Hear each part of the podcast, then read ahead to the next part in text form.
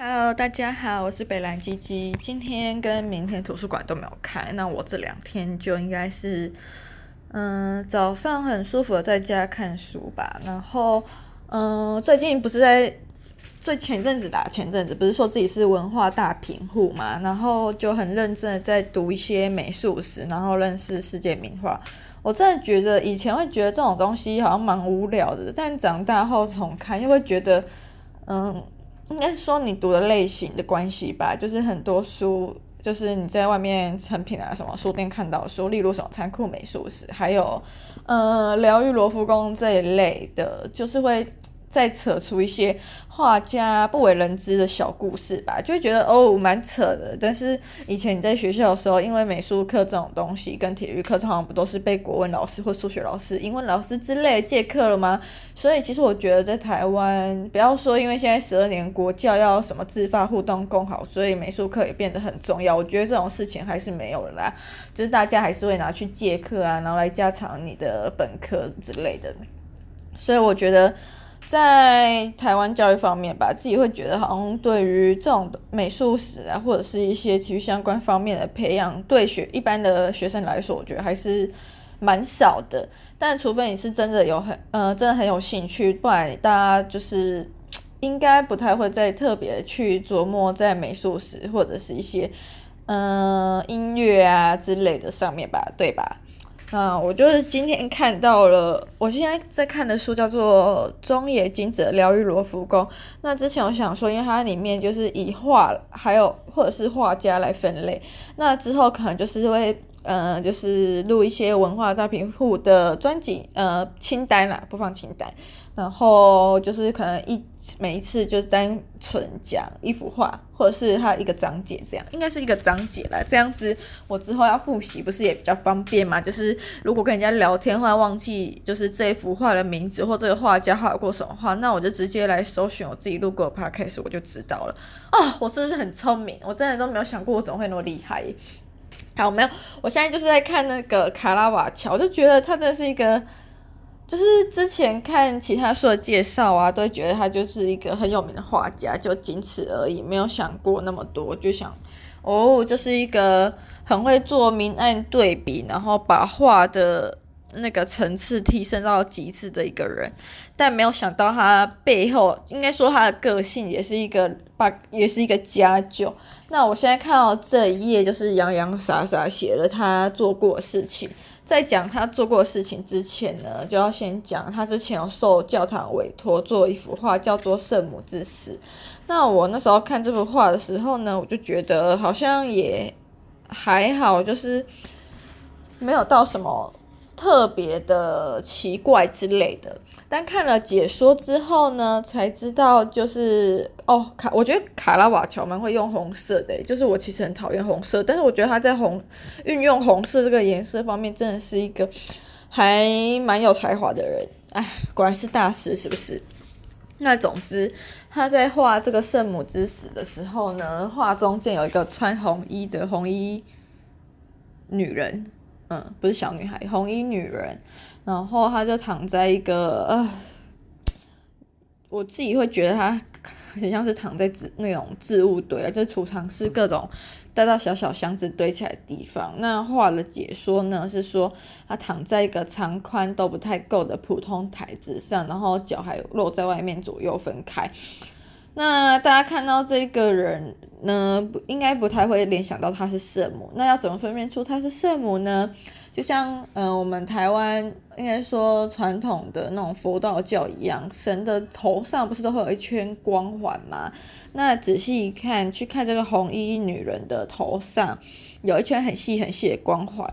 我觉得不知道是纸的印刷技术，还是还是这幅画板就这么暗。然后没有经过调色之类的，这个光环真的是要很明确的，就是你可能要把书放到台灯下面，然后用光去照，才可以隐隐看见一丝细细的圆圈。然后它比较明显的话，你要看它的右圣母的头的右半部，你才会比较容易找到那个光环在哪里。好，那我们今天既然找到圣母了，就是想说，诶，怎么跟一般就是平常来看一些什么教堂名画之类的的圣母都长得不太一样呢？因为有传闻说这个人就是啊，不是不能讲人，对不对？要尊敬，虽然我们不是这个宗教的，我们是异教徒，好不好？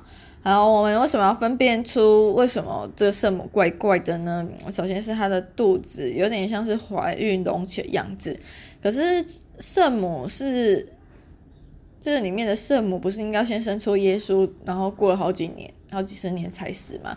所以在这里说她怀孕，其实就是不太恰当。好，那再来为什么会有腹部隆起的迹象呢？这里就有一个说法，就说。因为卡拉瓦乔用这个圣母的模特呢，就是一个在河里溺死的妓女尸体，来当做模型来画的。那听到这里，大家应该都会觉得很惊悚吧？那就可想而知，为什么之后教堂会拒绝这幅画了？因为首先第一个就是妓女的身份，就是对圣母来说，用来比拟圣母就会觉得大不敬。那再来就是。它的肢体的形状就是有点像泡水后浮肿，像腹部这里就膨胀，对不对？然后就会觉得有点不太恰当，就是放在教堂画里面的话会不太恰当。但如果以我个人来说，很多人表面上看可能会觉得大不敬啊什么的，但我自己反正会觉得好像也还好呢。为什么呢？因为之前看那么多教堂画，都一堆那个耶稣死掉的图，我想说耶稣死掉的图都可以被画成那样，然后还有流血被钉在那边，然后流，然后有一些刀伤什么的都可以了。那这个其实圣母的尸体膨胀，我就觉得倒还好。最大的原因就只是因为他是可能传闻说的那样，就是用妓女的尸体来画，所以可能会觉得就是很不尊重这样子啦。好啦，讲完这幅画之后呢，为什么会扯到这幅画？因为这幅画完成时间很长，大概画了。快十年时间，但其实没有到十年那么多啊，就是四舍五入算十年。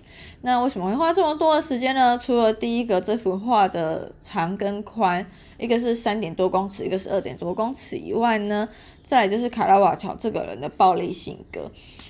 唉，现在就是要来念出书中所说的他的肇事记录了。一六零一年跟士兵吵架，然后跟人家和解之后，又跟朋又找朋友去。攻击对方，还让对方受伤。再就是一六零三年，就是散布人家的诽谤文，然后还被另外一个画家举报。再是一六零四年，就是去觉得酒馆服务员态度很差，所以就把盘子丢到对方脸上。这也是那个盘子上面还有饭菜，然后还拿剑威胁人家，最后被告上法庭。同一年底的时候呢，又跟同伴一起要求。呃，又跟同伴一起向要求他出示带剑许可证的警察丢石头，所以被捕入狱。再来是一六零五年，因为没有带证带，因为无证带剑，所以被捕入狱。哦，原来那个年代就是带剑上街还要有证照哦。哦，嗯，学到长知识。好，那同一年就是袭击公证人，还还还害公证人受伤。再来又是同一年事情了，被女房东告上法庭，但原因不明。然后呢，就用石头就报仇来，就用石头砸坏建筑物，对他进行报复。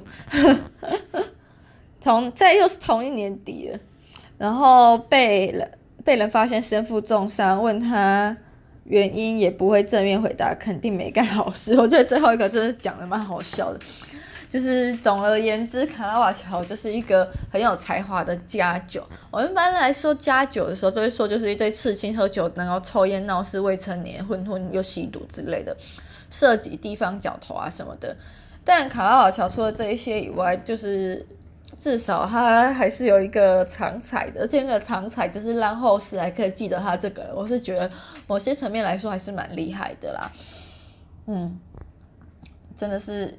有点无语了，但是他粗暴的性格其实也跟那个年代有关，因为那时候是他那个年代是西班牙哈布斯王朝菲利二世还在统治的时代，可是那时候已经面临菲利二世晚期，所以那时候的人就是有点，呃，性格都会有点剑拔弩张吧，就是会有点乖戾啦。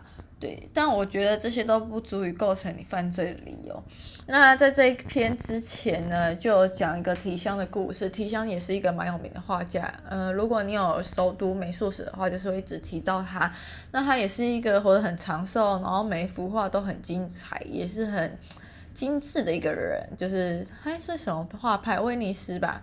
我看一下哦，确认一下，应该是了。我记得提香是威尼斯画派之类的，反正就是文艺复兴时代的人，然后很有名。嗯，好，那总之就是提香的。对啊，提香是威尼斯画派，因为他住在威尼斯，就直接叫威尼斯画派。好，反正就是提香有一次叫他的儿子去米兰找那个菲利二世领赞庞大的赞助年金，然后呢，那个他儿子领到钱之后，就借住在一个雕刻家的朋友家。那朋友见钱眼开，然后就伙同同伴想要杀死提香的儿子，然后来夺取那个钱。那最后提香儿子当然就是福大命大，没有死，那钱也顺利的带走了。到最后这件事情就闹上法院，然后提香也是写信去跟国王告状，但最后就是罚他一些钱，然后把这个雕刻家驱逐出境，这样子就这么简单没了。那从这件事情可以看来，以前那个年代犯罪是多么一件微不足道的事情，就是我们看起来可能罪大恶极，但这个年代都会觉得哦，收手就罚一点钱或者驱逐出境这样子而已。啊，讲到这里好像也没什么好讲了。只是觉得还蛮扯的，原来卡拉瓦乔有这么一段的过去，嗯。